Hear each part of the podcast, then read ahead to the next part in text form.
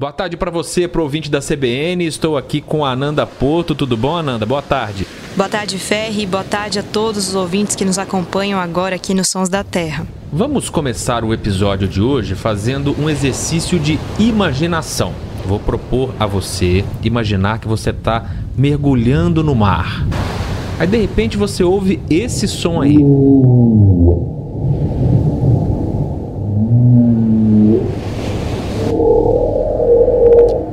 Seria a sua reação? Se ia ficar assustado, curioso, extasiado? Eu acho que eu ficaria extasiado, porque esse som é de um animal que pesa 40 toneladas e atinge 16 metros de comprimento. É um mamífero gigante que vem para o nosso litoral no inverno e proporciona um espetáculo natural para quem está observando. A baleia jubarte. E hoje nós vamos falar da visita das baleias e também de como elas usam o som para se comunicar. E para isso nós temos dois convidados muito especiais o Júlio Cardoso, que é fundador do projeto Baleia à Vista, que monitora as baleias no litoral de São Paulo, e também da Daniela Pivari, que faz parte do projeto e é especialista em bioacústica. Júlio e Daniela, muito obrigado por participarem aqui com a gente hoje. Prazer. Tudo bem por aqui com vocês? Melhor agora. Ô, Júlio, eu queria começar falando sobre os avistamentos de baleias no litoral de São Paulo. Eu tenho visto as notícias nos sites, nas redes sociais e tenho a impressão de que está tendo muito mais baleia avistada esse ano do que nos anos anteriores. Tem mais baleia mesmo no nosso litoral? Bom, na realidade, a gente faz registros de baleias e golfinhos na região desde 2004.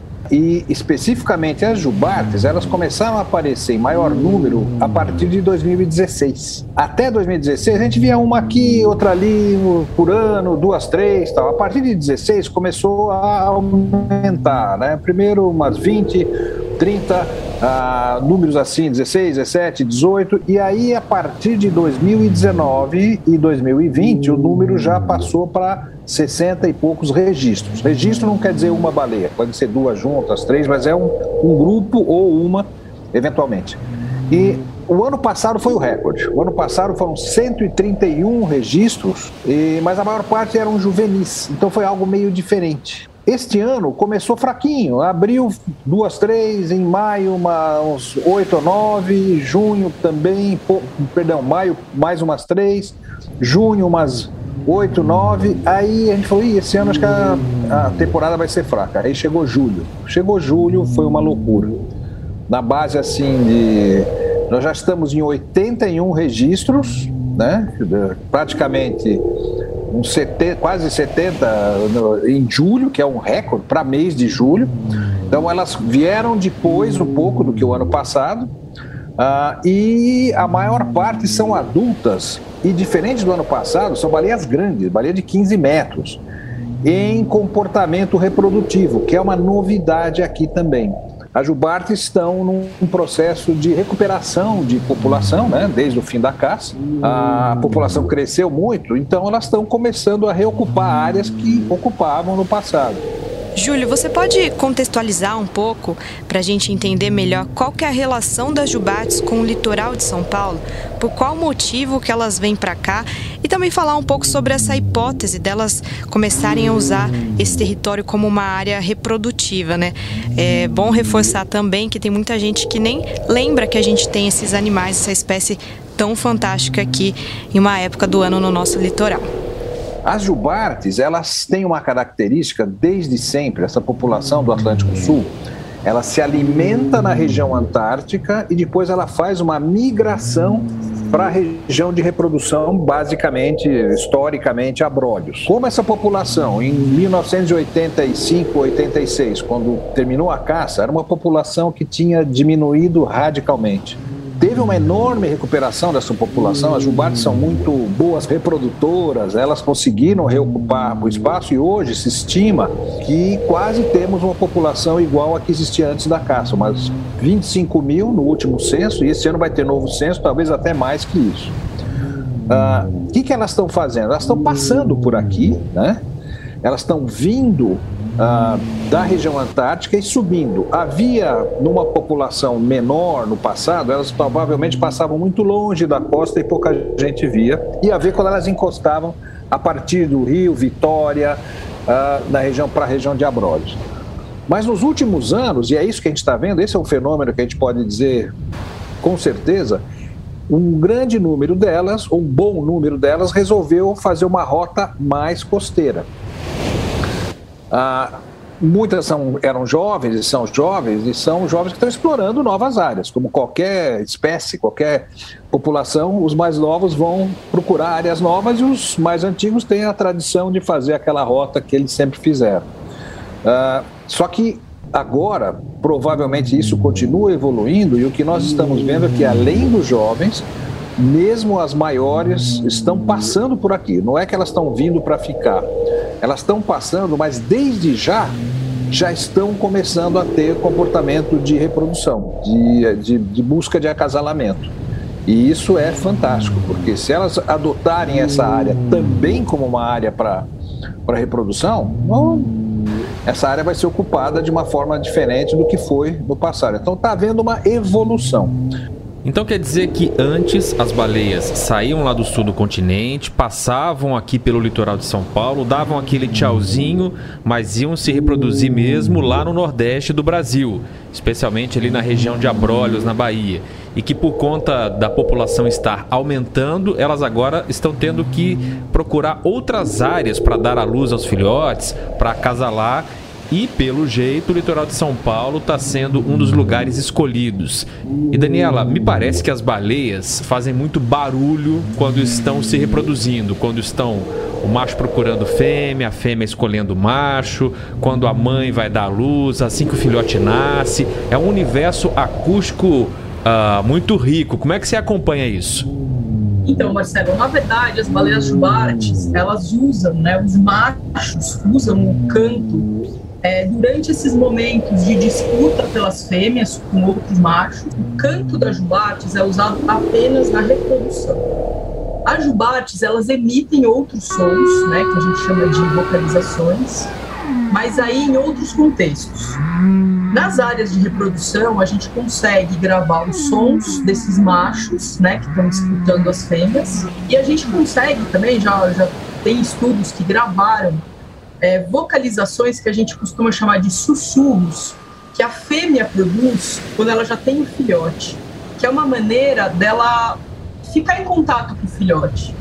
Então, são, não são cantos, são vocalizações bem pontuais.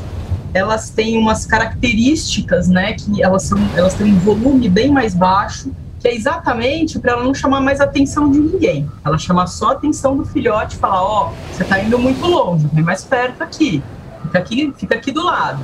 E existem também algumas vocalizações que são que já foram gravadas nas áreas de alimentação. Então, lá na Antártica já foi gravado vocalizações que acredita-se que sejam vocalizações de coesão social mesmo.